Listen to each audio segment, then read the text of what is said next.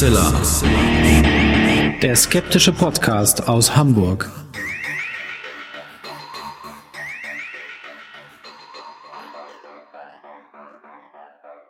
Hallo und herzlich willkommen zum 269. Mal bei Hoaxilla, dem skeptischen Podcast aus Hamburg. Wie immer bei mir die wunderbare Hoax Mistress Alexa. Halli, hallo ihr da draußen und bei mir ist natürlich zum Glück wie immer der wunderbare Alexander Hoaxmaster.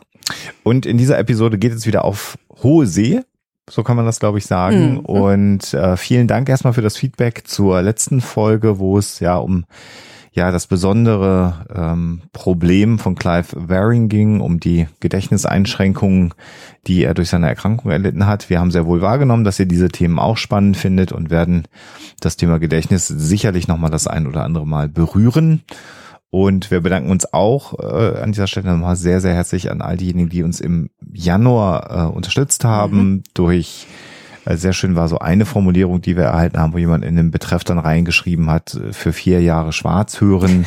Also nochmal, äh, niemand muss ein schlechtes Gewissen mhm. haben, wenn er uns nicht äh, einen Euro-Dauerauftrag oder irgendeine Summe überweisen kann oder zukommen lassen ja. kann, sondern das Tolle ist ja hier, dass Menschen das tun äh, und, und damit helfen, damit Menschen, die sich das nicht leisten können, trotzdem Huxela hören können und die unterstützen uns dabei ganz gewaltig, damit wir das machen können, was wir gerne für euch machen. Ähm, und da ermöglicht ihr sehr, sehr viel, dass das geht. Also dafür nochmal wirklich explizit. Ganz, ganz herzliches Dankeschön von uns. Genau. Und dann würde ich sagen, machen wir erstmal weiter, damit wir schnell zum Thema nachher kommen.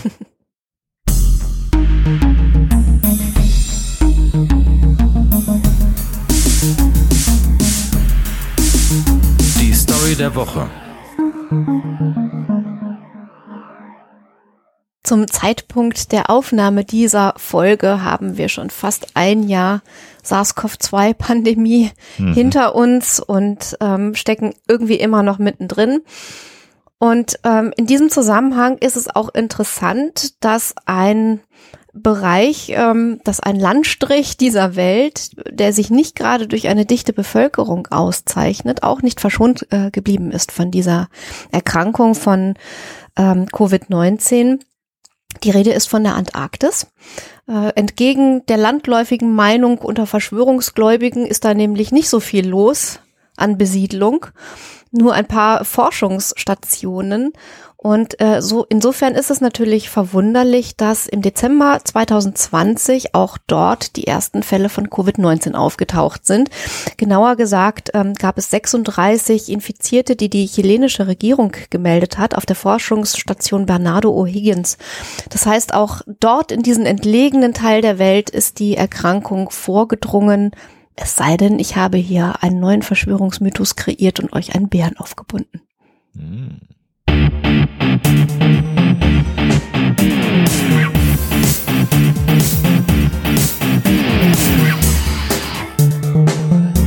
Thema der Woche. Die heutige Folge ist im Grunde genommen entstanden durch einen Gastwunsch, also durch einen Wunsch eines Gastes, so müssen wir so sagen. Und wenn äh, jemand wie Holm, Gero Hümmler uns sagt, äh, macht, lass uns doch mal eine Folge übermachen, dann sagt man natürlich nicht nein, sondern macht das äh, sehr gerne. Und deswegen ist das eine Interviewfolge, aber umgedreht kann man ja auch sagen, dass Holm im vergangenen Jahr ja auch fast schon so ein Teil von Huxilla geworden ist, wie viele andere, die uns als Stammbesetzung bei den Ferngesprächen unterstützen. Und wir wünschen euch jetzt viel Vergnügen bei diesem Interview, bei diesem Austausch mit Holm Gero Hümmler über die beiden U-Boote U530 und U977. Ja, bei uns jetzt in der Sendung ähm, der Physiker Dr. Holm Gero Hümmler. Abend Holm, sei uns gegrüßt. Moin, moin, ja. Und ich habe mal nachgeschaut. Ich bin mir jetzt gerade nicht ganz sicher, Holm, ob du der häufigste Huxler-Gast bist oder ob das immer noch Tommy äh, geschafft hat. Weil durch die Ferngespräche, du warst ja bei ein, zwei Sendungen nicht mit dabei. Ich habe es jetzt nicht mehr genau nachvollzogen können, aber ihr müsstet gleich auf sein zumindest. Und wenn wir so direkt aus der zentralen Skeptiker-Szene äh, das uns anschauen, dann bist du definitiv der ähm, Skeptiker, der die häufigsten Gastauftritte bei Huxilla hat. Also den Pokal hast du schon mal gewonnen. Mit, mit den, mit den Sonderfolgen, äh, Ferngespräch und, äh, und dem, dem Huxilla Spezial und so, dann wahrscheinlich schon, ja. Dann passt das genau. Weil wir haben nämlich, das habe ich mal nachrecherchiert, wir haben dich zu Gast gehabt, für alle diejenigen, die jetzt die Ferngespräche nicht hören, die sagen, Mensch, Holm Gero Hümmler sagt mir irgendwas. Wir haben 2011 das erste Mal miteinander gesprochen über die Erdbebenmaschinen. Das war ja dein Vortrag auch bei der Skepcon in Wien 2011. So habe ich dich ja kennengelernt und da haben wir auch gleich dann glaube ich, die Idee gehabt, das müssen wir, klingt so verrückt mit den Erdbebenmaschinen und dem Harp, daraus haben wir eine Podcast-Folge gemacht. Das, das war der erste äh, quasi Gastauftritt äh, bei Hoaxilla, ne? Das heißt, genau. das hätte Echt? jetzt zehnjähriges. Okay.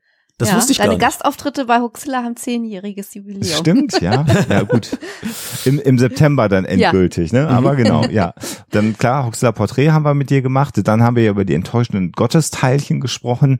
Wie ich finde, nach wie vor ein sehr, sehr schöner Titel über ähm, die, den Teilchenbeschleuniger CERN. Das hat auch sehr viel Spaß gemacht. Und du hast tatsächlich, das war mir durchgegangen, aber meine Internetseite hat mich erinnert, ähm, in der Folge zum Zodiac Killer, die wir demnächst ja auch nochmal versuchen wollen, so ein bisschen zu aktualisieren, hast du einen Bericht über die äh, QuadCon in Manchester, glaube ich, war das, äh, ja. äh, äh, gemacht. Hm. Stimmt, das genau, das hatten wir so als Anhang hinten dran, ja. Aber ich wär, hatte keine Ahnung mehr, in welcher Folge das war. Insofern hätte ich das auch gar nicht wiedergefunden.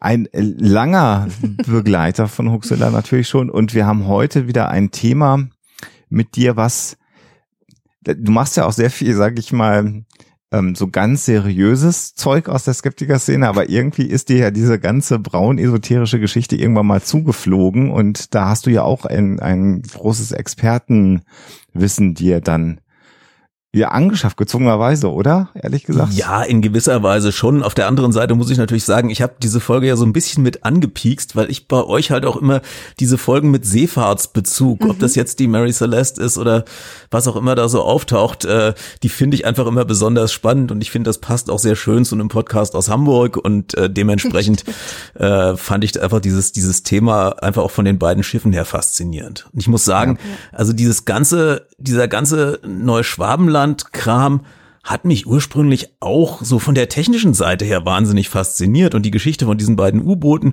das fand ich unheimlich spannend und ich habe mich, als ich das Verschwörungsmythenbuch geschrieben habe, äh, echt drauf gefreut, dieses Kapitel zu schreiben. Und nachdem ich dann mittendrin war und auf einmal lauter Quellen mit irgendwelchem Nazi-Dreck lesen musste, äh, das ist mir während des Bearbeitens dieses Kapitels dermaßen auf den Zeiger gegangen. Das, äh, das wurde so unappetitlich mit der Zeit, dass ich dann echt ja. froh war, als ich es dann auch hinter mir hatte. Mhm.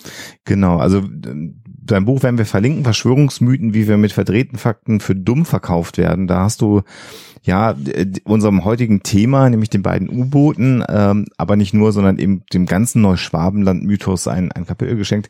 Das ganze Buch sehr zu empfehlen, äh, werden wir euch äh, verlinken unter der Folge. Und ähm, uns ging es ja, du erwähnst ihn ja im Kapitel auch, äh, Dr. Axel Stoll bei der Steuerrecherche seiner Zeit dann ja auch so, da hat ja Alexa viele der Fußnoten recherchiert mhm. und das mhm. ging ja irgendwann auch so mit der braunen Literatur, ne? Ja, also das war natürlich mit äh, zum einen diese diese ganzen Neuschwabenland-Geschichten, zum anderen natürlich ähm, die diese diese ganze Hochtechnologie, die da dem Dritten Reich äh, untergejubelt wird und ähm, was ja wirklich bis heute eine, eine Riesenfaszination auf, auf viele Menschen ausübt, diese diese fliegenden Untertassen, äh, Friedel und Haunebu und so weiter. Und das hat so was ähm, einerseits ähm, spielerisches, finde ich, und äh, auch etwas, da, wo sich vielleicht viele Leute irgendwie reindenken können, weil es äh, wirklich so, so einen Fiction-Charakter hat.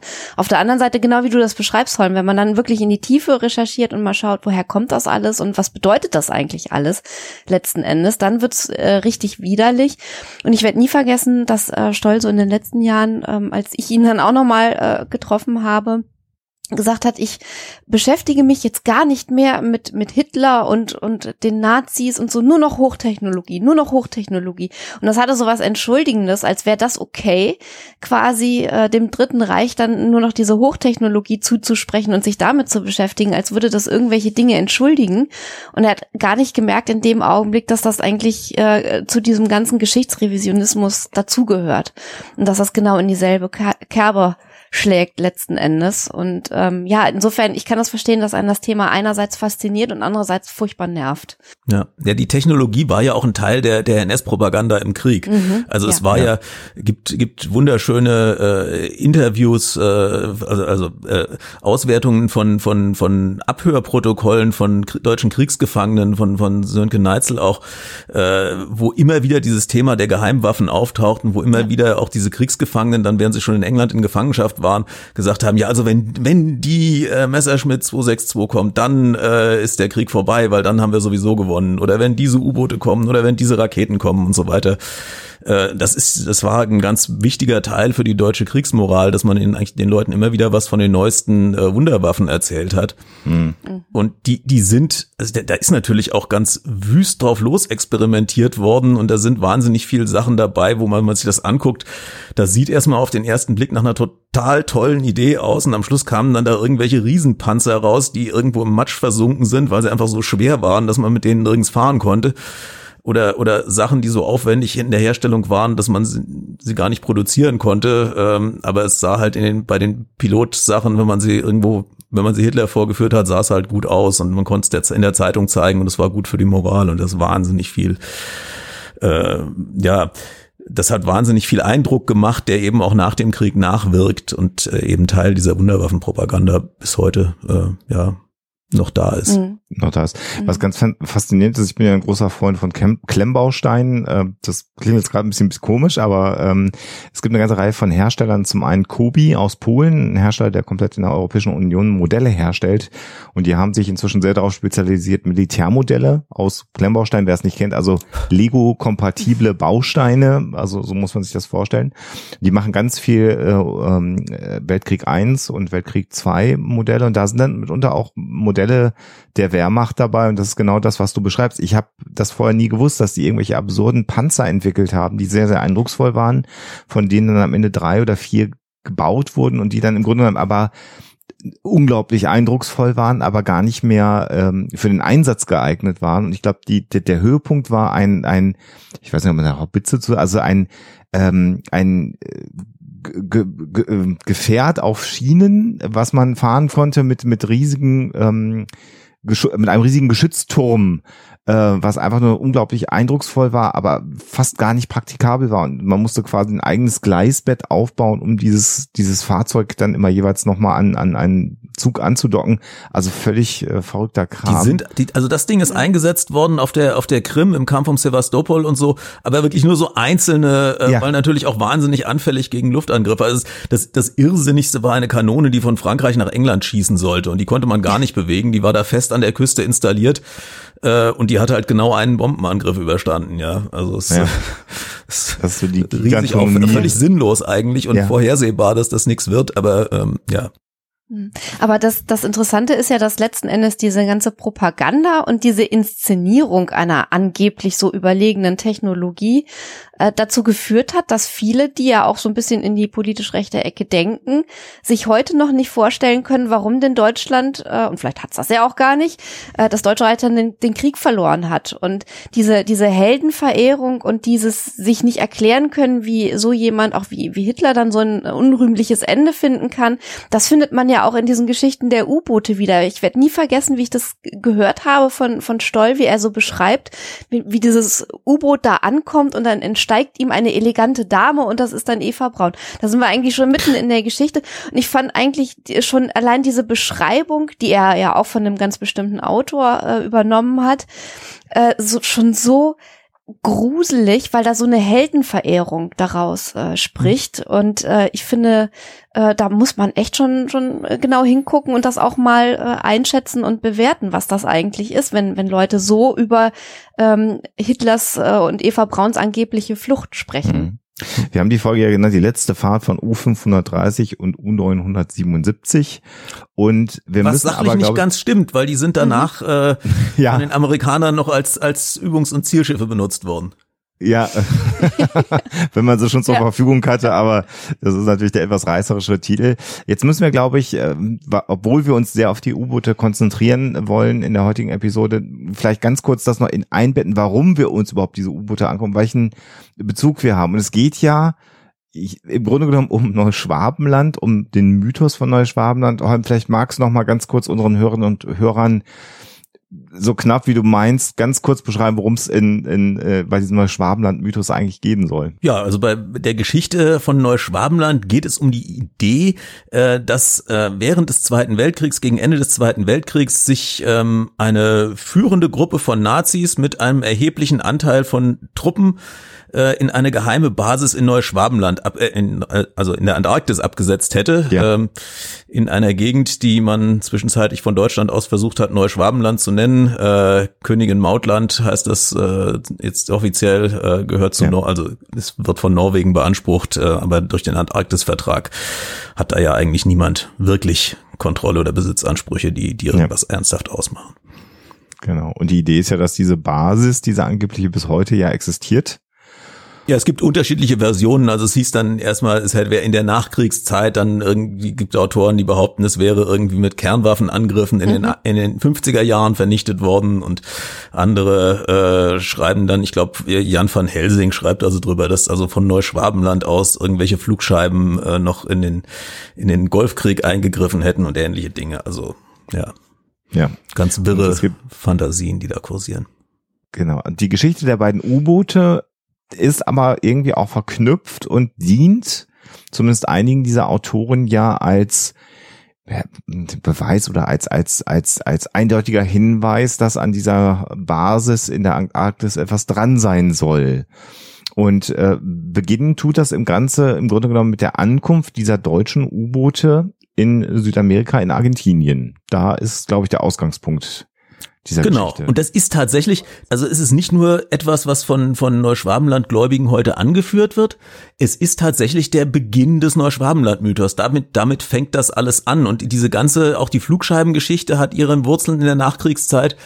Und ähm, die Geschichte von Neuschwabenland geht eigentlich unmittelbar, fängt eigentlich unmittelbar nach der Landung dieser U-Boote an. Und es fängt damit an, am 10. Juli 1945, also ungefähr zwei Monate nach Kriegsende, dass äh, das U-Boot U-530 ähm, an der argentinischen Marinebasis Mar del Plata, das liegt also kurz vor Buenos Aires, sozusagen wie, mhm. wie Cuxhaven zu Hamburg am Meer, äh, mhm. ankommt und äh, sich der argentinischen Marine übergibt und äh, ja, die Besatzung äh, eben in Argentinien interniert werden möchte und nicht in äh, den USA oder sonst wo bei Mhm. richtigen Kriegsgegnern, um es mal so zu sagen. Argentinien war mhm. gegen Kriegsende auch, hat gegen Kriegsende noch schnell Deutschland den Krieg erklärt.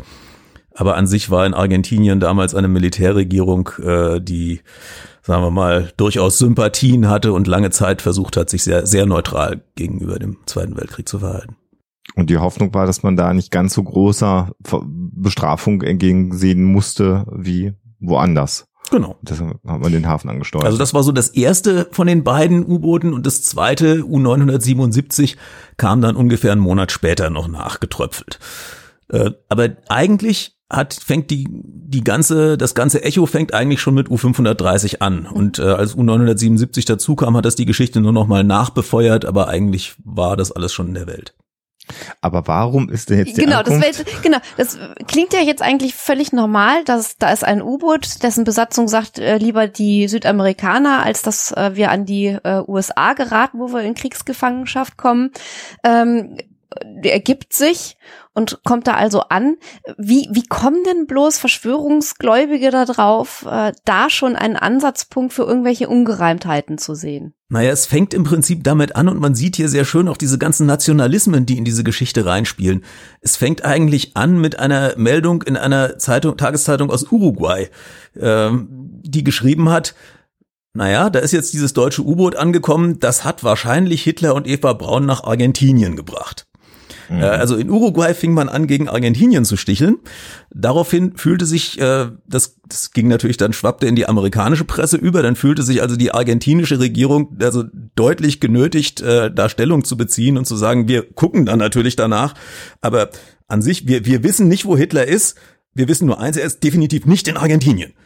So, mhm. das war also so die, die, die, die Meldung der, der argentinischen Regierung und das schwappte dann wiederum in der, in der argentinischen Boulevardpresse, fing dann jemand an, darüber zu spekulieren, ähm, dass, äh, dass doch der, äh, äh, er, wenn er denn nicht in Argentinien ist, er ja vielleicht in der Antarktis sein könnte. Und die Antarktis spielte auch in Argentinien zu dem Zeitpunkt eine relativ große Rolle, weil das gerade so die Zeit war, als Argentinien versucht hat, Besitzansprüche auf die antarktische Halbinsel, also ganz anderen Teil der Antarktis als Neuschwabenland. Ähm, aber also so der, dieser Zipfel Antarktis, der so Südamerika entgegenragt und eigentlich auch klimatisch noch der angenehmste Teil der Antarktis. Und da hatten also sowohl die Briten als auch die Argentinier als auch die Chilenen so ihre, ihre Ansprüche da.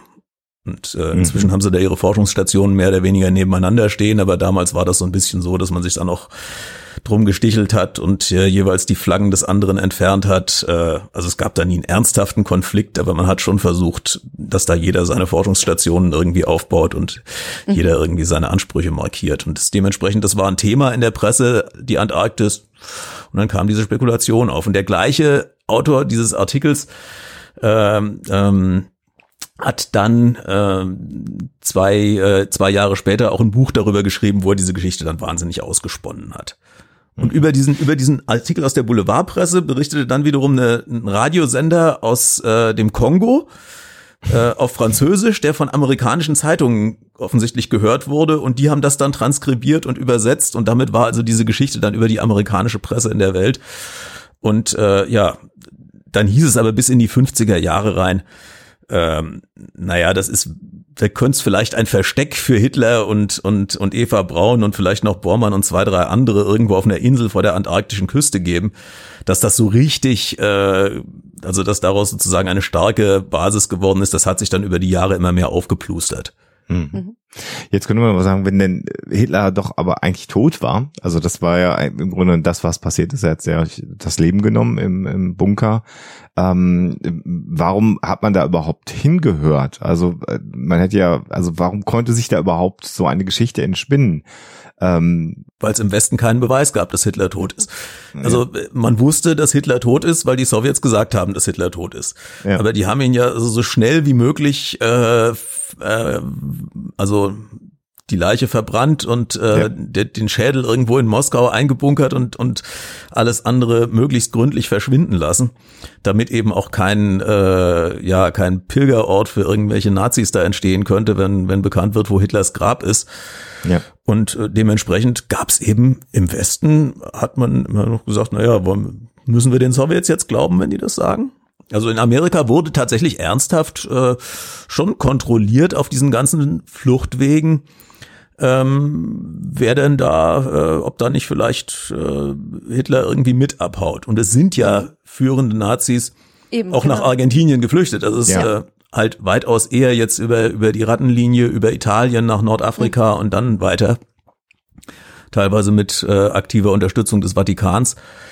Aber ähm, ja, also das mit den U-Booten, äh, da kommen wir ja gleich noch dazu, wie realistisch ja. das ist. Genau. Mhm. Hast du dich mal beschäftigt mit den Gerüchten äh, oder oder Meldungen, dass selbst Stalin immer mal wieder gesagt hat, guckt doch nicht so mal, also guckt lieber noch mal nach, ob ihr Hitler findet. Da gibt's immer wieder Berichte, dass selbst Stalin am Ende nicht so wirklich darauf vertraut hat, dass Hitler wirklich äh, tot ist, weil auch natürlich da die Beweise ja nicht da waren. Also wenn nicht, äh, wenn du da nichts zu gelesen hast, ich habe es immer mal wieder gelesen und dieser Schädel, der dann irgendwann ja tatsächlich nach Moskau irgendwann gelangt ist, der muss wohl auch einen nicht so ganz gut nachzeichnbaren Weg gehabt haben. Also die Zweifel waren sogar zum Teil, wenn man dem glauben mag, ähm, einigen Berichten in der sowjetischen Führung damals gelegen haben. Das muss auch ganz interessant sein. Ja, also ich man muss natürlich auch sagen, dass so die die Tage der Kapitulation und da eigentlich die die Monate davor auch dieser ganze Vormarsch äh, nicht nur auf sowjetischer Seite einfach ein vollkommenes Chaos war und die, ja. die Frage, wer da eigentlich was noch nachvollziehen kann, die Leute hatten schlichtweg anderes zu tun, als Protokolle zu schreiben. Also ja. Äh,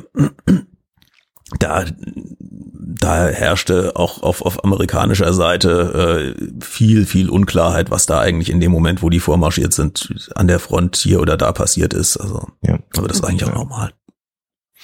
Gut, also kommen wir nochmal zurück zu den U-Booten und Pressemitteilungen, die hast du ja sehr schön nachgezeichnet, so einmal um die Erde rum nach Amerika gelangt und jetzt plötzlich war also nicht mehr ganz klar, ist Hitler in Argentinien noch viel interessanter, ähm, gibt es eine Station äh, in der Antarktis und da ist ja die Frage, ähm, was die U-Boote jetzt mit dieser Basis zu tun haben. Ähm, genau, das war ja, ja dann das, wo sie es aufgebläht hat, ne? Ja, also was heute, was heute halt kursiert ähm, und und immer wieder mal mal verbreitet wird, ist, dass die sozusagen Teil eines deutschen U-Boot-Konvois gewesen wäre, einer größeren Zahl von deutschen U-Booten, die sich irgendwie äh, im, im Anfang Mai 45 abgesetzt hätten und äh, und dann äh, eine große Zahl von äh, Soldaten eben nach Neuschwabenland gebracht hätten. Warum jetzt aber ausgerechnet diese beiden U-Boote dann von Neuschwabenland wieder nach Argentinien hätten fahren müssen, um da in, in total schlechtem Zustand anzukommen und mhm. äh, und da übergeben zu werden, das äh, äh, erschließt sich mir daraus zumindest nicht. Aber es ist sozusagen die, dass die Tatsache, dass diese U-Boote da angekommen sind, äh, hilft sozusagen diese einer gewissen Assoziation weiter. Mehr mhm. ist es eigentlich nicht. Du hast jetzt gerade schon erwähnt, die sind in sehr, sehr schlechtem Zustand angekommen. Und ähm, ist es denn tatsächlich so, dass man bei U530 so ein paar Ungereimtheiten äh, festgestellt hat, so von wegen äh, Unterlagen und Logbücher, die verschwunden sind und Dinge, die man sich nicht erklären konnte, weil das sind ja auch so so äh, Details oder vielleicht auch angebliche Details, auf die sich dann diejenigen, äh die diese Neuschwabenland-Geschichte spinnen, auch gerne mal stürzen als hm, angeblichen ja. Beleg. Also der, der, äh, es gab also bei logischerweise jede Menge Un Ungereimtheiten. Also äh, man muss sich das, wir kommen gleich noch auf die Fahrt, aber äh, man muss sich das also schon so vorstellen, dass das jetzt keine keine kriegsvoll kriegstauglichen einsatztauglichen U-Boote mhm. mehr waren, als die da ankamen. Ähm, die waren hatten natürlich eine riesenlange Fahrt hinter sich, hatten kaum noch Treibstoff, mussten zwischenzeitlich bei allen möglichen Sachen halt improvisieren. Es war auch irgendwie klar und äh, also wenn man wenn man mit einem Schiff, ich war ja bei der Marine, wenn man mit einem Schiff auf See unterwegs ist, man ist jeden Tag am Materialpflege machen, damit einem das alles nicht unter den Fingern wegrostet und irgendwas, mhm. irgendwas zerbricht und äh, die Motoren vibrieren und irgendwas ist ständig kaputt und man ist ständig am, am, am Reparieren. Und wenn man jetzt aber weiß, wir brauchen dieses Boot jetzt noch zwei Wochen, um nach Argentinien zu kommen und dann landet das eh beim, beim Feind, dann hat man sich auch um nichts mehr gekümmert.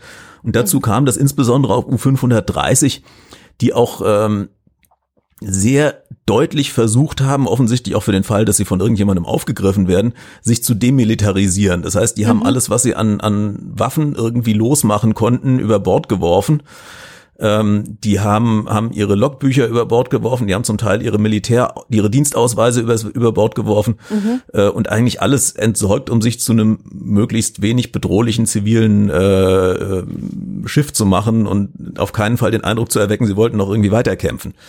Mhm. Und äh, was auch so ein bisschen Durcheinander verursacht hat, ist, dass ähm, es gewisse äh, Ungereimtheiten gab zwischen den Aussagen des Kommandanten und der Crew. Und es kursierten dann zu, zu, äh, zwischenzeitlich auch in Argentinien äh, Gerüchte darüber, ob das da vielleicht eine Meuterei gegeben hätte, mhm. ob der Kommandant vielleicht gar nicht der Kommandant ist. Ähm, also man sieht auch, wenn man dieses Gefangenenfoto anguckt, das war ein ganz, ganz junger Mann. Also äh, mhm. äh, dass der möglicherweise auch vollkommen anders aussah als auf irgendeinem Dienstfoto, was ein Jahr alt war.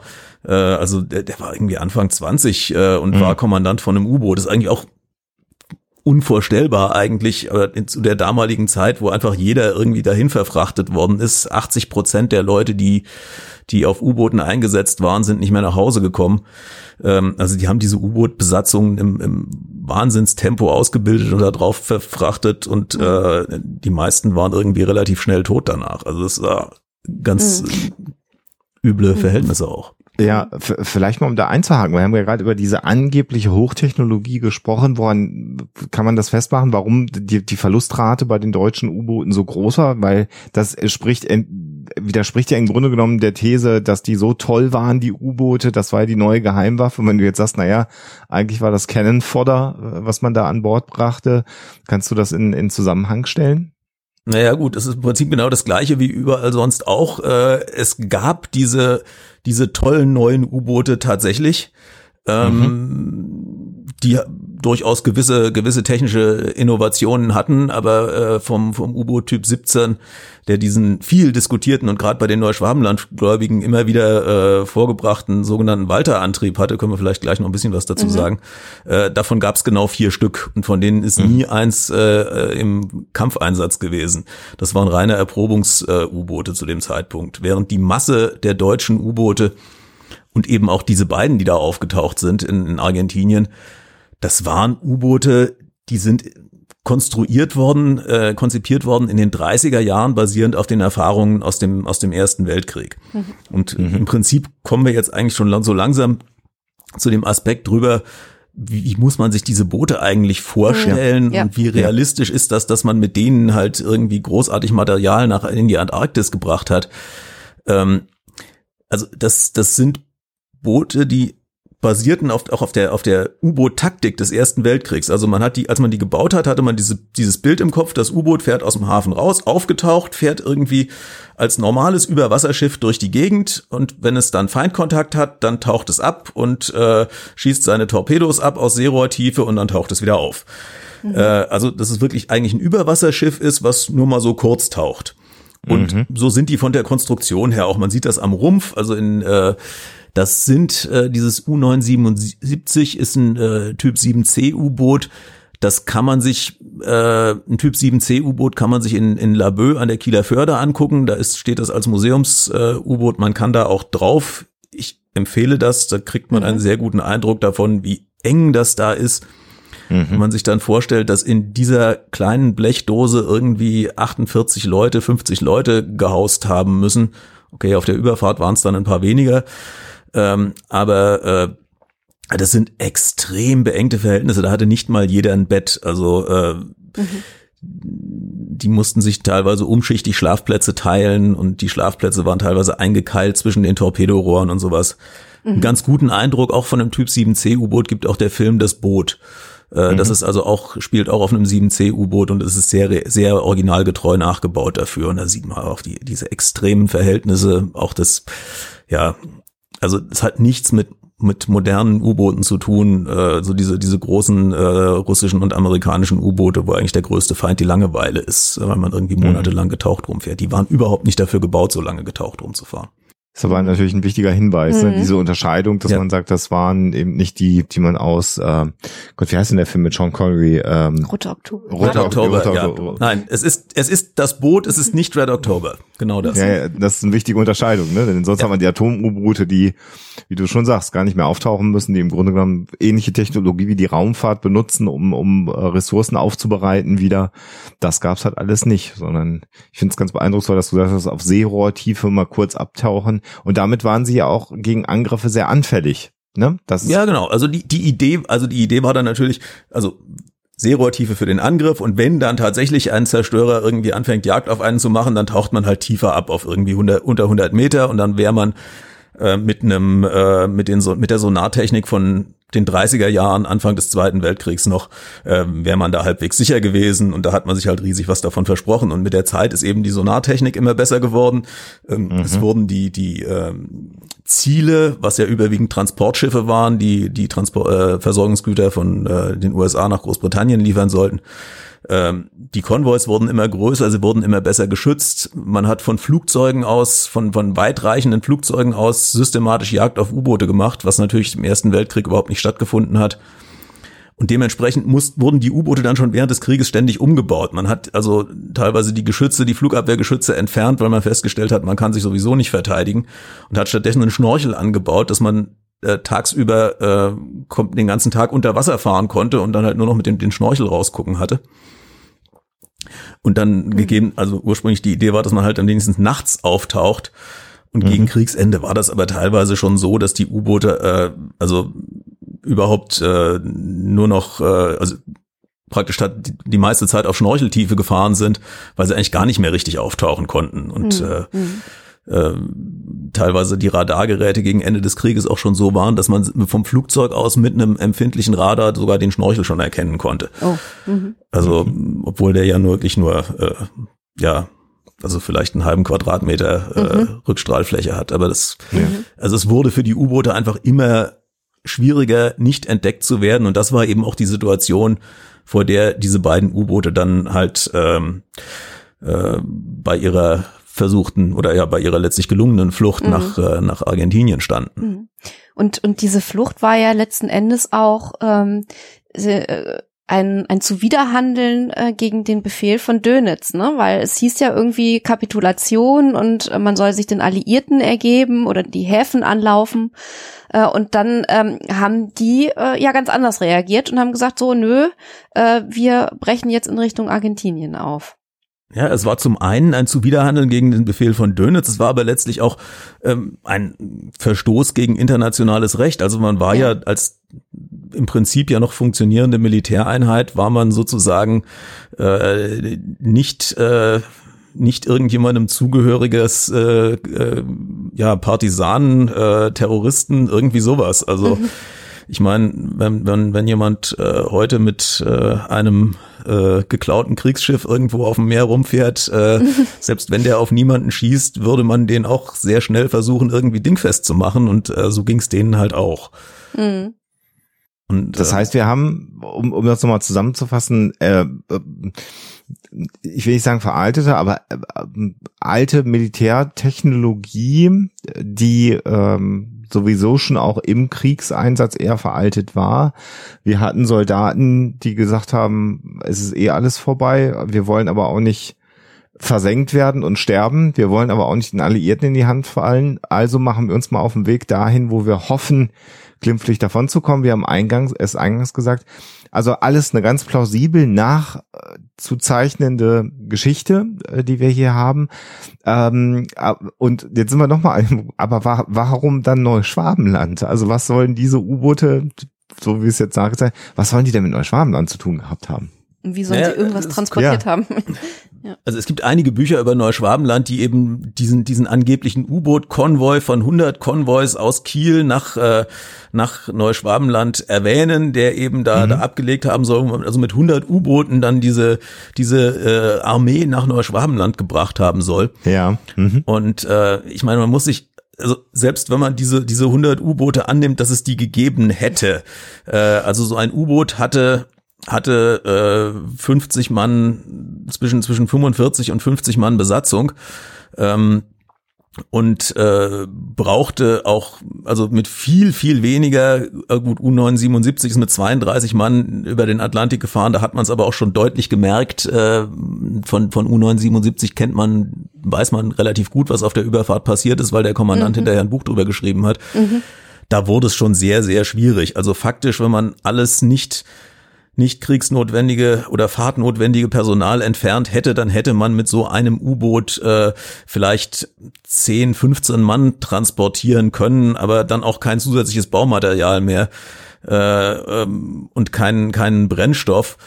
Ähm, und äh, das äh, also damit hätte man keine Armee verlegen können, sondern sondern allenfalls irgendwo ein kleines Kommando äh, man hätte sie aber auch in Neuschwabenland nicht an Land bringen können. Also das, ja. man muss sich ja vorstellen, das war ja äh, also die sind Kriegsende war war äh, Anfang äh, Anfang Mai ähm, die angekommen. Das erste Schiff in Argentinien ist es im Juli. Das heißt, die hätten im Juni irgendwann in, in Neuschwabenland an der antarktischen Küste sein müssen. Das ist sozusagen der tiefste Winter da. Und da hat mhm. man vor dem Festland des, dessen, was man, was man als Neuschwabenland bezeichnet, ähm, fast 1000 Kilometer massives Eis. Also da ist das, das Meer komplett von Eis bedeckt. Und da muss man schlichtweg sagen, U-Boote äh, des Typ 7C oder Typ 9, wie die U-530 waren, konnten keine 1000 Kilometer weit tauchen. Also die mussten spätestens nach 100 Kilometern äh, wieder auf Schnorcheltiefe gehen. Ähm, um, um einfach Luft zu bekommen, weil die, die Batterien leer waren und sie dann ihre, ihre äh, Batterien wieder aufladen mussten und dazu mussten sie einen Dieselmotor starten. Das geht halt nicht, wenn du nur die Luft hast, die du im U-Boot hast. Ja. Mhm. Also das, das, äh, und es gab äh, zu Kriegsende genau diese vier deutschen U-Boote mit Walter-Antrieb, die mehr als 1000 Kilometer hätten tauchen können. Die wiederum hätten aber die mussten den Sauerstoff in Form von Wasserstoffperoxid mitnehmen. Das heißt, die mussten so viel Brennstoff mitnehmen, dass das U-Boot insgesamt gar keine so große Reichweite hat. Die hätten zwar mhm. unter das Eis kommen können, aber die hätten nicht von Deutschland nach Neuschwabenland kommen können, ohne sich zwischendurch mit, mit, mit Wasserstoffperoxid wieder zu versorgen, der genau. wahnsinnig aufwendig zu kriegen ist. Das heißt, also da hast du jetzt gerade schön zusammengefasst, die Grundidee war, die Basis in der Antarktis ist äh, aufgebaut und mit Material und dann Soldaten befüllt worden mit U-Booten. Das ist das, was äh, in diesen ganzen Geschichten erzählt wird. Und du hast jetzt gerade sehr schön umrissen, dass das einfach nicht möglich ist. Und um vielleicht auch nochmal zu sagen, U-Boote, die unterm Eis auftauchen können, also gibt's ja heutzutage schon, dass es U-Boote gibt, die auch eine Eisdecke durchbrechen können. Die Amerikaner haben so ein paar U-Boote dieser Art, aber die sind halt komplett anders konzipiert als die deutschen U-Boote das waren. Die deutschen U-Boote wären wahrscheinlich kaputt gegangen, wenn sie das versucht hätten, weil ja, auch der also, Turm, mit dem man durchs Eis geht, dafür nicht geeignet ja. ist. Ne? Also die die äh, diese U-Boote, die unter den unter den Polarkappen tauchen, sind durchweg haben Reaktorantrieb. Ähm, das heißt, die haben praktisch unbegrenzt Energie zur Verfügung. Das ist mhm. erstmal das Erste. Die können ihre Luftaufbereitungsanlagen äh, fahren und äh, ähm, brauchen keinen keinen Sauerstoff für ihren Antrieb. Das macht alles der Reaktor. Insofern haben die das das Wegproblem schon mal nicht und die Skate, die tatsächlich äh, als erstes 1959 am Nordpol aufgetaucht ist, ähm, die hatte speziell dafür Verstärkungen in den Turm aufgebaut äh, eingebaut äh, ja. und die sind natürlich im im, in der Mitte des Sommers, also wo am Nordpol äh, das Eis schon immer dünn war. Inzwischen ist es ja teilweise äh, ähm, da, da große Gegenden äh, eisfrei, aber schon damals äh, war im Sommer am Nordpol das Eis häufig sehr, sehr dünn. Und ähm, im tiefsten Winter vor Neuschwabenland, das ist ja auch anders als das, das rein schwimmende Eis, was man, was man in der Arktis hat. In der Antarktis hat man ja, äh, das ist ja, sind ja riesige äh, Gletscher, die sich da vom Land aufs Wasser schieben wo eben ein, ein massiver, äh, weit über 100 Meter dicker Eispanzer sich da auf das Wasser schiebt. Ja. Ähm, und da wäre man unmöglich äh, durchgekommen. Also in, in irgendwelchen Spalten, wo das Eis halt bricht, hätte man eventuell ein bisschen Luft kriegen können, aber man weiß von, von äh, Expeditionsschiffen, die da im Weddell-Meer mal über den Winter kommen sollten, das Eis bewegt sich, man muss in diesen Spalten dann wahnsinnig aufpassen, dass das Schiff nicht zerquetscht wird.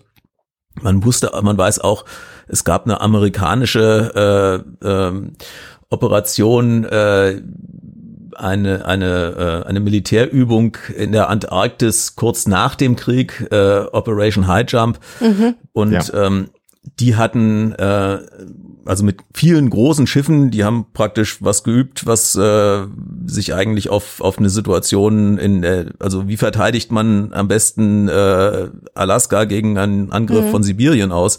Das war eigentlich ja. so die Idee dabei.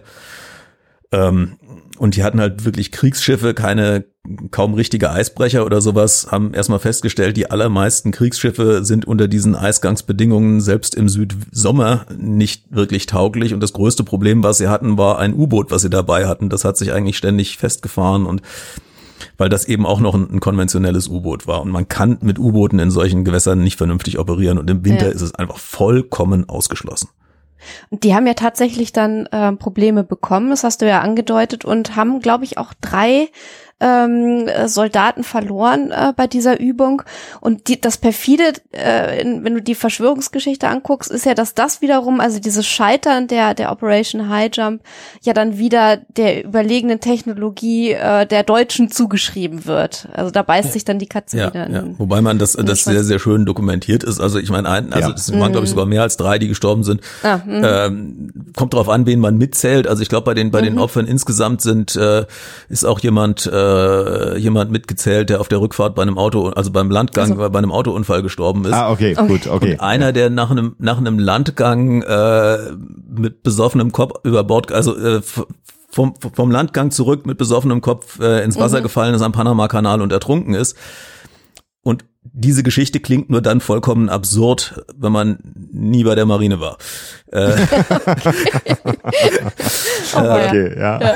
Also äh, also die Marine stellt tatsächlich äh, in den Auslandshäfen bei äh, muss man an der direkt an der an der an der Stelling, wo die Leute aufs Schiff gehen, steht immer eine Wache und äh, ganz ganz realistisch muss man sagen, die Wache steht da nicht, damit niemand das Schiff überfällt. Äh, die oh, Wache damit keiner ins Wasser fällt. Da, damit keiner ins Wasser fällt. Der Aber das ist meine persönliche, Okay. meine persönliche äh, Erfahrung von der Marine. Insofern, das könnten vielleicht auch ga- ganz offiziell sieht es sicherlich anders aus. Aber, aber also ja, solche, solche und und äh, also einer ist beim beim Entladen auf dem auf dem Eis von von einem von einem Ladungs äh, von einem von einem von einem äh, Ladestück äh, erschlagen worden, was halt ähm, auf der vereisten äh, Rampe halt abgerutscht ist und es gab einen Flugzeugabsturz. Also Ja. beziehungsweise es gab mehrere Flugzeugabstürze, aber nur einen, der der halt tödlich verlaufen ist. Ja. Ja, und das U-Boot, was du angesprochen hast, ist dann ja auch äh, tatsächlich am Ende umgedreht, war dann so beschädigt durch Eis, dass es gar nicht mehr teilnehmen konnte. Es musste eher sogar noch umdrehen, hatte große Probleme nach Hause zu kommen.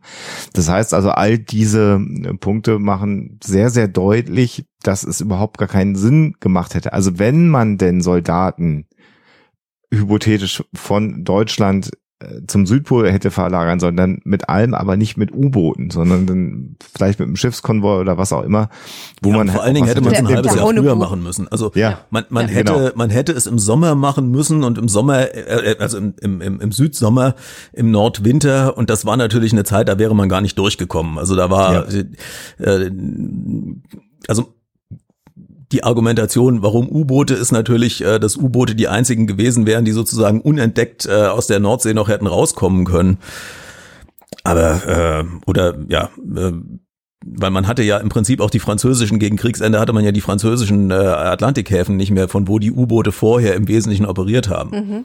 Das war ja auch Ja. so ein bisschen das, weshalb die U-Boot-Flotte ähm, eben auch sehr, sehr stark gehandicapt war. Die U-Boot, deutsche U-Boot-Flotte, wenn man sich den Film Das Boot auch anguckt, hat im Wesentlichen von den französischen äh, Häfen in der Biskaya und am Mittelmeer aus operiert und die waren halt äh, dann alle in alliierter Hand inzwischen.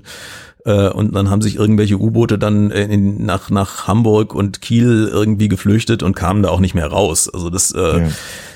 Die, die deutschen U-Boote, die tatsächlich von Kiel aus gerade im, im Anfang Mai 45 noch, noch ausgelaufen sind und noch versucht haben, irgendwas zu machen. Da sind also selbst Anfang Mai noch, noch einige versenkt worden, die praktisch direkt nach dem Auslaufen in Kiel noch im relativ flachen Wasser äh, der Ostseezugänge, wo sie schlecht äh, ausweichen konnten, halt äh, sofort aufgespürt und versenkt worden sind. Also, das war keine Strategie. Nee, genau. Und äh, wenn wir uns jetzt mal von U530 zu U977, da hast du ja schon ähm, gesagt, dass man das ganz gut dokumentiert hat, äh, was da passiert ist, ähm, wenden, da sind auch gar nicht alle dann äh, losgefahren äh, und wollten gar nicht alle Richtung Argentinien überhaupt. Ja, haben auch manche gesagt irgendwie, nee, wir wollen aber lieber nach Hause äh, oder ganz woanders hin. Ja, ja, die Situationen waren halt auch völlig unterschiedlich. Also äh, U530, muss man sagen, war bei Kriegsende schon rund drei Monate draußen. Das heißt, die waren schon eine ewig lange Fahrt draußen. Die waren vor der, also nach allem, was man weiß, vor der amerikanischen Küste, vor der nordamerikanischen Küste. Und ähm, also das haben, haben, sie, haben sie ausgesagt und da sollten sie, das war auch ein typisches Einsatzgebiet eigentlich zu dem Zeitpunkt. Also der, das Einsatzgebiet der U-Boote hat sich halt auch immer weiter von Europa weg verlagert, immer weiter Richtung USA, weil da einfach weniger, sie da weniger angegriffen wurden. Ähm, und äh, das heißt, die waren da, waren halt alle vor der amerikanischen Küste und dann hat offensichtlich der Kommandant gesagt, wir fahren jetzt nach Argentinien und dann sind sie nach Argentinien gefahren. Also da weiß man, kann man aber nicht so genau nachvollziehen, wie die Entscheidung gelaufen ist. Die haben hinterher ausgesagt, sie hätten per Funk, sie hätten äh, wochenlang überhaupt keinen Funkkontakt gehabt und dann hätten sie diesen Funkspruch bekommen mit der mit der äh, Kapitulations mit dem Kapitulationsbefehl von Dönitz und sie hätten geglaubt, das sei amerikanische Propaganda und hätten das nicht geglaubt und hätten dann gesagt, naja, weil sie keinen anderen mehr erreicht hätten, fahren wir jetzt nach Argentinien. Wie glaubwürdig das ist, das weiß man nicht. Von U977 weiß man das alles wesentlich besser ähm, weil auch ein Teil der Leute halt auf anderem Wege noch aufgetaucht ist. Äh, U977 ist wirklich erst im April kurz vor Kriegsende noch ausgelaufen und sollte eigentlich von Hamburg aus und sollte eigentlich ähm, eine Ausbildungsfahrt noch machen. Also das war jetzt auch kein voll bewaffnetes, äh, also U530 war wirklich auf Feindfahrt vor der amerikanischen Küste. U977 war schon mal beschädigt worden. Vorher war schon beim Auslaufen nicht in einem so riesig guten Zustand. Ähm, diente eigentlich nur zu Ausbildungszwecken und sollte vor der norwegischen Küste praktisch U-Boot-Besatzungsleute ausbilden, ähm, um dann halt, äh, äh, die dann auf andere Schiffe zum Einsatz verlegt werden sollten. Ähm, die lagen vor Norwegen, als der äh, Kapitulationsbefehl kam und dann hat man, hat der Kommandant seine Besatzung zusammengerufen und hat gesagt, Leute, wir haben, wir sind gerade ausgelaufen, wir haben ein U-Boot, wir haben einen vollen Tank, wir könnten Argentinien erreichen. Was machen wir? Und daraufhin haben die meisten gesagt, lasst uns nach Argentinien fahren. Ein paar haben ges- äh, wären lieber nach Spanien gefahren. Ähm, und äh, und äh, 16 von den 48 Leuten haben gesagt, wir wollen nach Hause. Äh, oder halt zumindest, wir wollen in Europa bleiben, wo wir die Chance haben, als Kriegsgefangener nach Kriegsende halbwegs zügig wieder entlassen zu werden. Und daraufhin hat man die halt in ins Schlauchboot gesetzt vor der norwegischen Küste und hat gesagt, Leute, rudert an Land. Ähm, und sagt, sagt bitte, äh, wir sind auf eine Mine gelaufen und gesunken und ihr seid die einzigen Überlebenden. Das haben die dann auch gesagt und dann wurde also, während U530 einfach nur als vermisst galt, wurde U977 wirklich zunächst mal als gesunken äh, verbucht und ähm, ist dann zunächst mal, äh, ja, von Norwegen aus eben nördlich um die britischen Inseln rum, weil durch den Ärmelkanal durch war äh, aussichtslos unentdeckt durchzukommen. Ähm, um Nord, Norden, um, um äh, Schottland rum, dann so halben Weg zwischen Schottland und Island, also einen riesig langen Weg gefahren.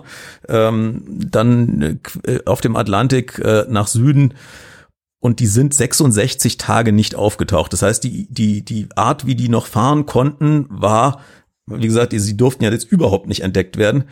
Ähm, am Tag komplett getaucht mit Elektromotoren auf Batterie und äh, bei Nacht halt mit Schnorchel, dass man halt die, die äh, wenigstens ein bisschen, ein bisschen äh, äh, Luft halt, also dass man Frischluft für die für die Leute kriegte und halt die die Dieselmotoren betreiben konnte über den Schnorchel, dass man dass man die Batterien wieder aufladen konnte. Mhm. Dadurch eben auch alles sehr sehr langsam. Also die waren ja wirklich drei Monate noch unterwegs. Wenn man sich das anguckt, das ist eben auch was, was die Leute dann sagen. Naja, die U-Boote konnten zwölf Knoten fahren. Die hätten doch in, in spätestens vier Wochen in Argentinien sein müssen. Ja, da hat man Äh, Axel Stoll richtig im Ohr, wenn man Genau, ja, so ja, aber das ist natürlich dazu Mhm. hätten sie auf erstens mal aufgetaucht fahren müssen, weil zwölf Knoten konnten sie überhaupt nur aufgetaucht fahren. Ähm, das waren eben, wie gesagt, U-Boote, die waren eigentlich dafür äh, gedacht, große Strecken über Wasser zu, äh, zurückzulegen und dann nur mal kurz abzutauchen. Deswegen konnten die über Wasser viel, viel schneller fahren als unter Wasser. Was bei einem modernen U-Boot genau umgekehrt ist. Ein modernes U-Boot ist dafür, diese, die haben diesen zigarrenförmigen Rumpf, die sind halt dafür gedacht, die ganze Zeit unter Wasser zu fahren und sind da eigentlich optimal drauf angepasst. Die waren eigentlich von der Form her die ganze Hydrodynamik optimal für die Überwasserfahrt gedacht. Und äh, unter Wasser halt auch durch den Energiemangel, dass man das alles mit mit äh, gewöhnlichen Batterien halt abdecken musste, ähm, mussten sie halt auch sehr viel Energie sparen. Dann hatten sie natürlich auch keinen Treibstoff da, dabei, mit dem man eigentlich nach äh, nach äh, Südamerika hätte fahren können. Selbst also selbst aufgetaucht hätten sie äh, mit zwölf Knoten zwischendurch irgendwo anlegen müssen, um Kraftstoff zu, zu tanken. Und das ging nicht. Insofern mussten sie halt extrem kraftstoffsparend, äh, wie gesagt, die ganze Zeit, eigentlich die, die ersten 66 Tage, wirklich die ganze Zeit so mit drei, vier Knoten getaucht.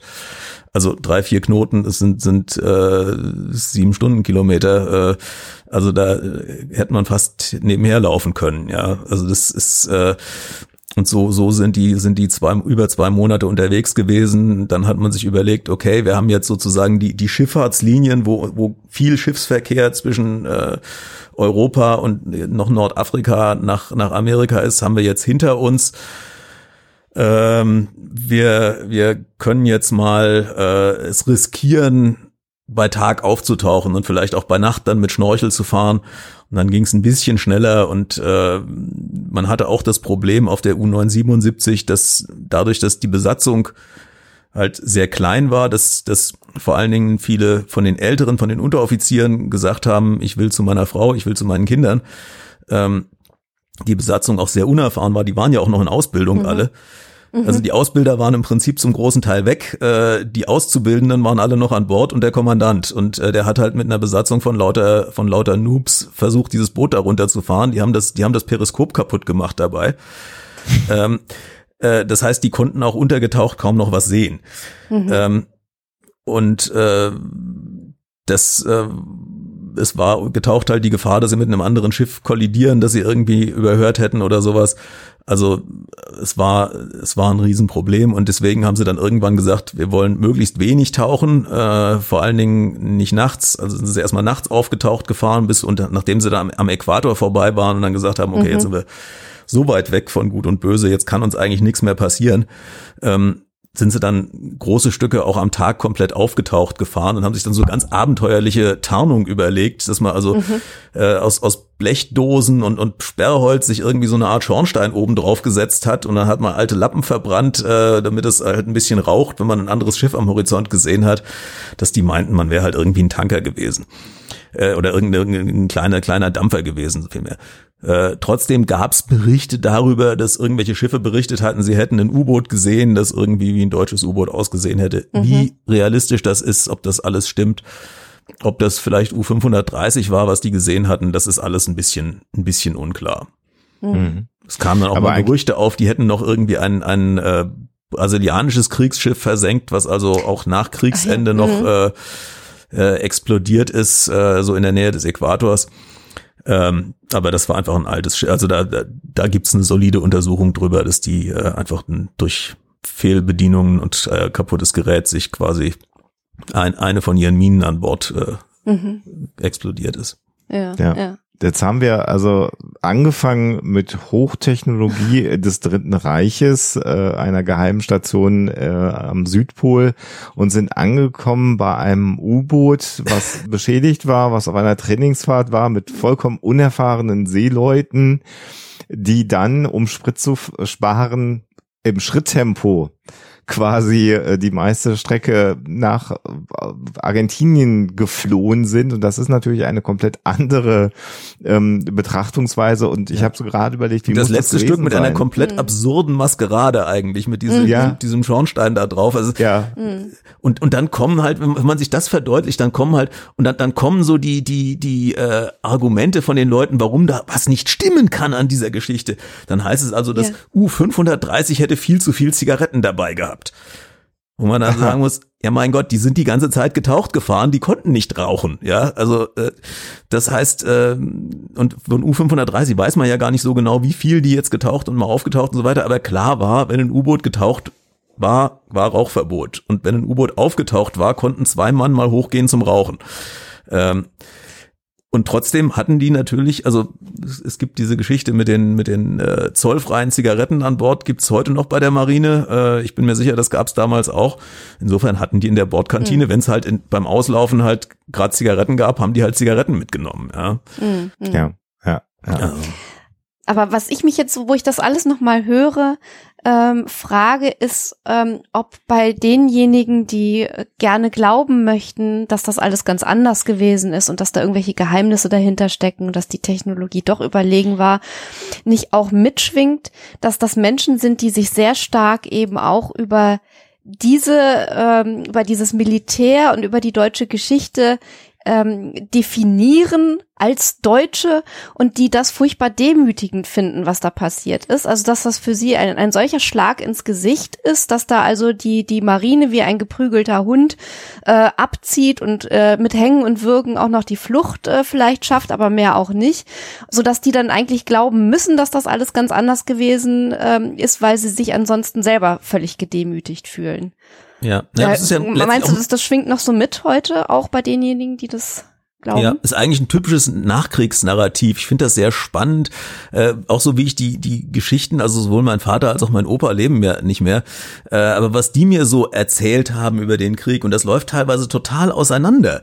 Ähm, äh, wo auch mein, mein, mein Vater so diese Geschichten erzählt hat. So, mein Vater hat so die typische, der war halt bei Kriegsende äh, sechs Jahre alt, äh, so die typischen Nachkriegsnarrative von der, der, der sauberen Wehrmacht, die irgendwie, äh, äh, ja, äh, also, also schon so, so, einen, so einen gewissen ich sag mal, so einen pragmatischen Pazifismus. Mein Vater sagte auch irgendwie, naja, ich musste halt zur Bundeswehr, aber äh, eigentlich wollte ich das nicht und man muss beim Militär immer darauf achten, dass man irgendwo ist, wo man davonlaufen kann und nicht in irgendeiner, mhm. in irgendeiner Blechdose unter Wasser. Mhm. Aber es klingt halt völlig anders als mein Opa, der irgendwie äh, über die Ostfront nie gesprochen hat, der immer gesagt hat, Ostfront mhm. war schrecklich und das war alles, was er dazu gesagt hat. Äh, mhm. Und mhm. damals habe ich halt gedacht, die Lebensverhältnisse waren so schrecklich und äh, inzwischen frage ich mich, ob er damit vielleicht auch meinte, das, was die Deutschen da gemacht haben, war so mhm. schrecklich, dass er da Sachen mitbekommen hat, die er lieber nicht mitbekommen hätte. Mhm. Mhm. Und der dann irgendwie sagte, das Beste, was mir im Krieg passiert ist, war, dass ich endlich die Gelegenheit hatte, mich den Franzosen zu ergeben. Ja. Ja, und hat dann ja. hat er mit mit einer einem großen Respekt und einer großen Freude von seiner Kriegsgefangenschaft erzählt. Mhm. Also das äh, das das da sieht man so ein bisschen für meine Begriffe dieses Kippen von der der der eigentlichen Kriegsgeneration, die es wirklich direkt miterlebt ja. hat. Ja.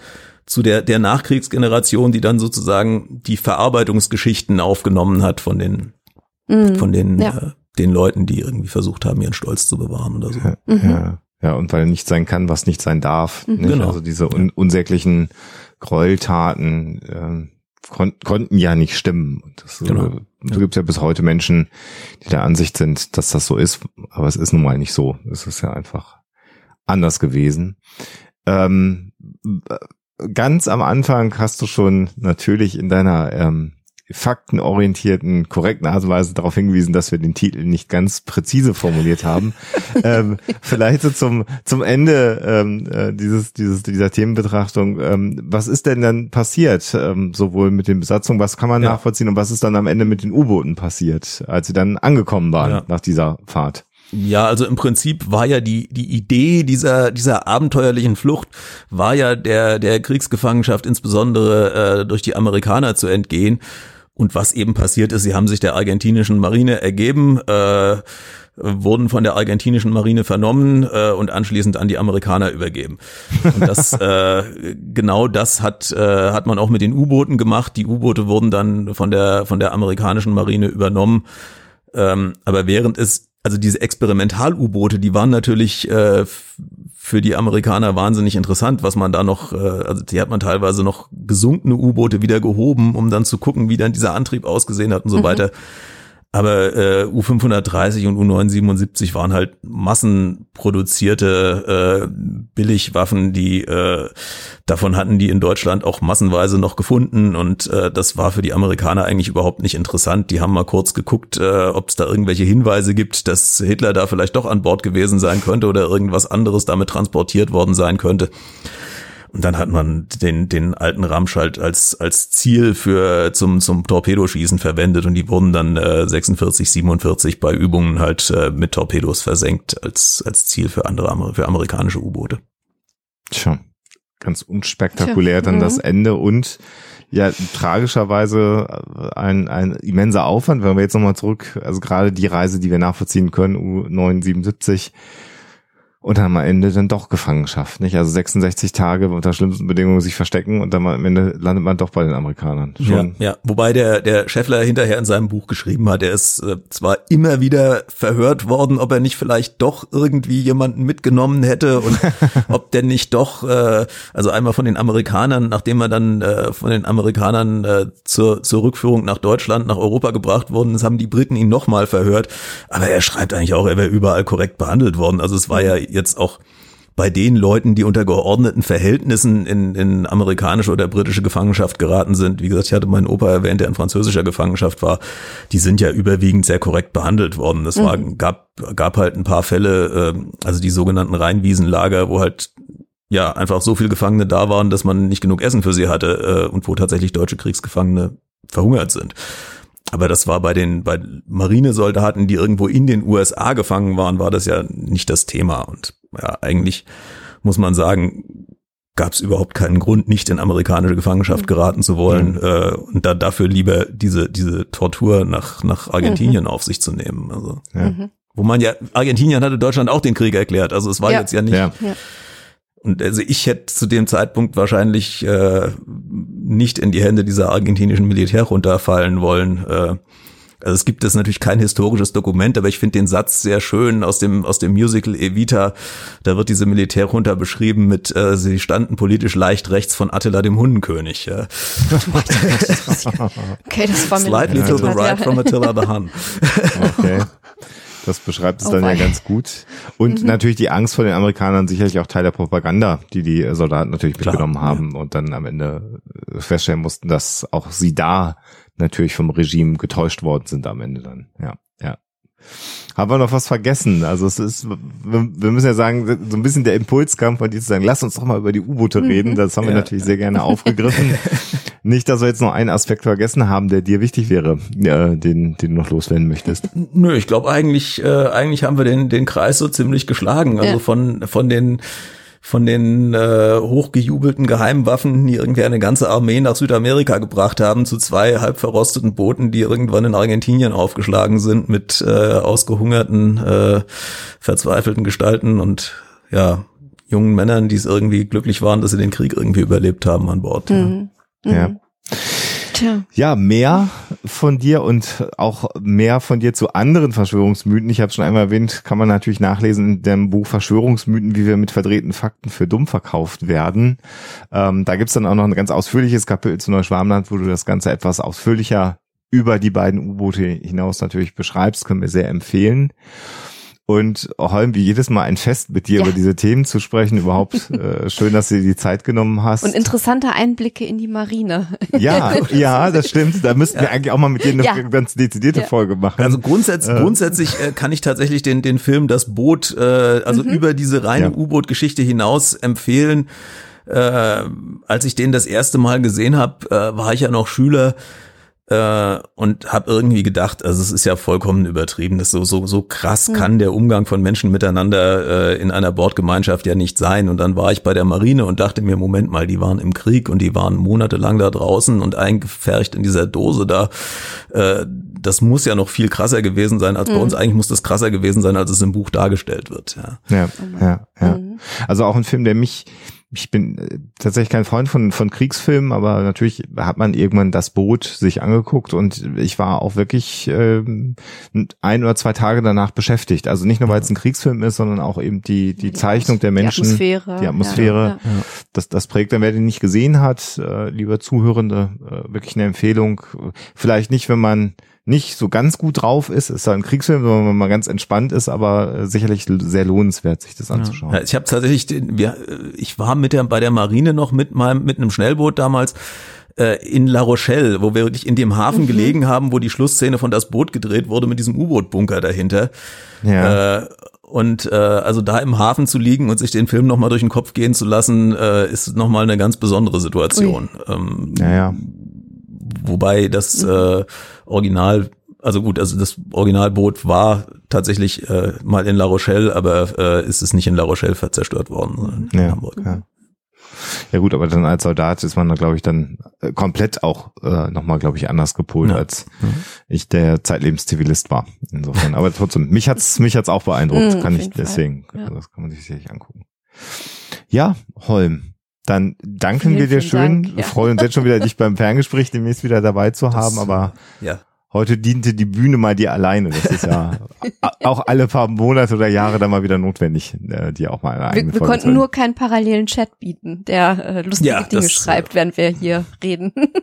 Genau, die Hashtags werden dann im Zweifelsfall auf Twitter zur Folge dann entwickelt Genau. werden. Gucken wir mal, was kommt. Ähm, wir bedanken uns, Holm. ja, danke. Immer gerne. Und Dankeschön. sagen, jo. Bis demnächst. Tschüss. Tschüss. Ja, eine schöne Facette im Grunde genommen des Neuschwabenland-Mythos, beziehungsweise sogar der Startpunkt des Neuschwabenland-Mythos, wie wir jetzt gelernt haben. Und für diejenigen, die jetzt anfangen, einen Kommentar tippen zu wollen, äh, können wir sagen, wir haben heute tatsächlich mit, mit Sebastian gesprochen äh, in Bezug auf das Neuschwabenland-Buch. Wir haben schmeißen gerade Ideen durch die Gegend und werden nach wie vor, das ist ja die Aussage, dass wir daran arbeiten, aber ich glaube, dass es, wenn alles gut geht, und ich meine, Pandemie ist ein besonderes Ereignis, es gibt andere besondere Ereignisse, also wenn wir gesund bleiben, äh, wird es in diesem Jahr auch neue Dinge über das Neuschwabenland-Buch zu berichten geben. Ob es erscheint, da sind wir erstmal vorsichtig, aber es Ob wird, es dieses Jahr erscheint. genau, Wobei wir das schon, ah, nein, lassen wir das, genau. genau, also das, Erscheinen wird es. Erscheinen definitiv. wird es. Äh, ob es jetzt 2021 erscheint, gucken wir mal. Mhm. Aber es wird, werden definitiv Dinge zum und mit dem Neuschwabenland-Buch in diesem Jahr erscheinen. Das können wir euch versprechen. Und That said, wollen wir doch jetzt nochmal hören, wie es sich denn mit SARS-CoV-2 am Südpol verhält. Die Auflösung.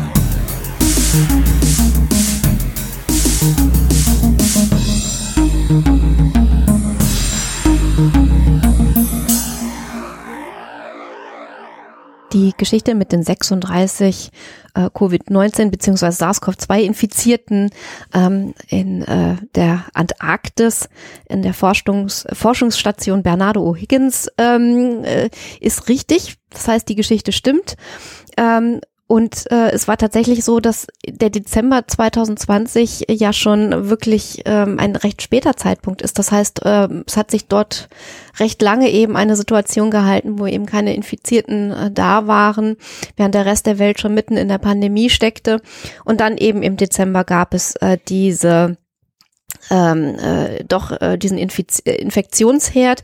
Die Betroffenen sind dann in die chilenische Stadt Punta Arenas in Patagonien gebracht worden und ähm, es ist sowieso ganz interessant, sich mal mit den Forschungsstationen in der Antarktis zu beschäftigen.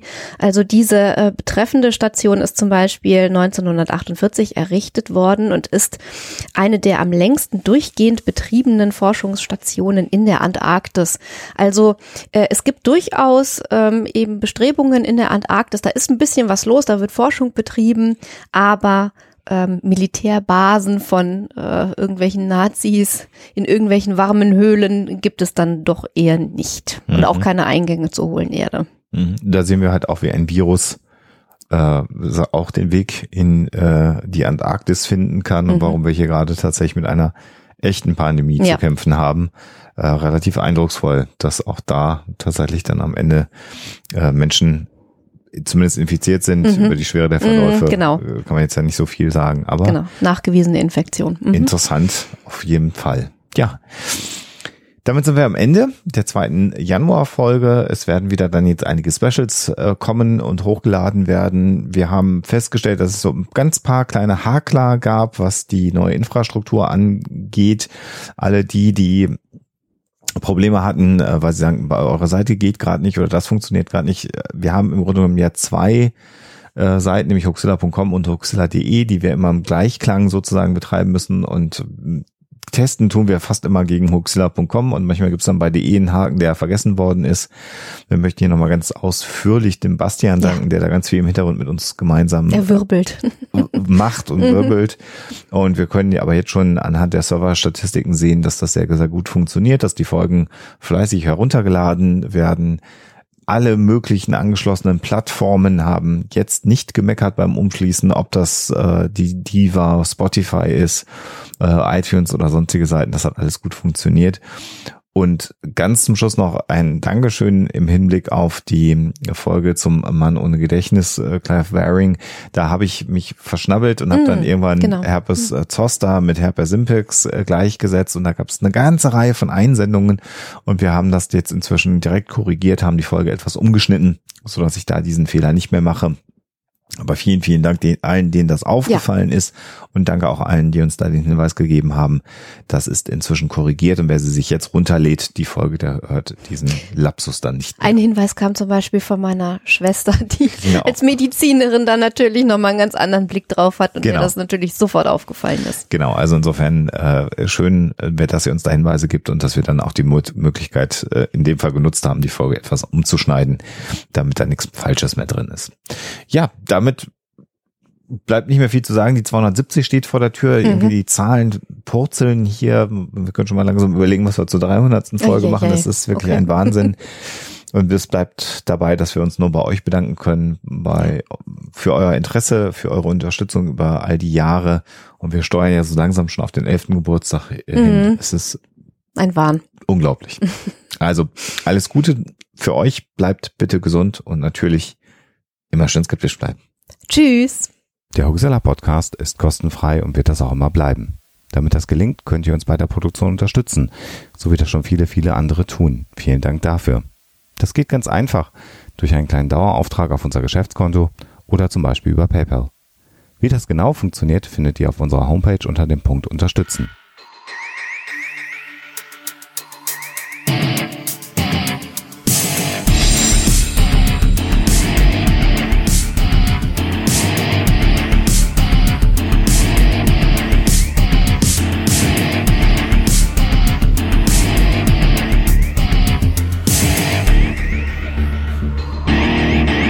Schickt Fragen, Anmerkungen oder Feedback an info@huxilla.de. Und wenn ihr mögt, dann bewertet uns doch bei iTunes oder einer der anderen Podcast-Seiten, die uns führen.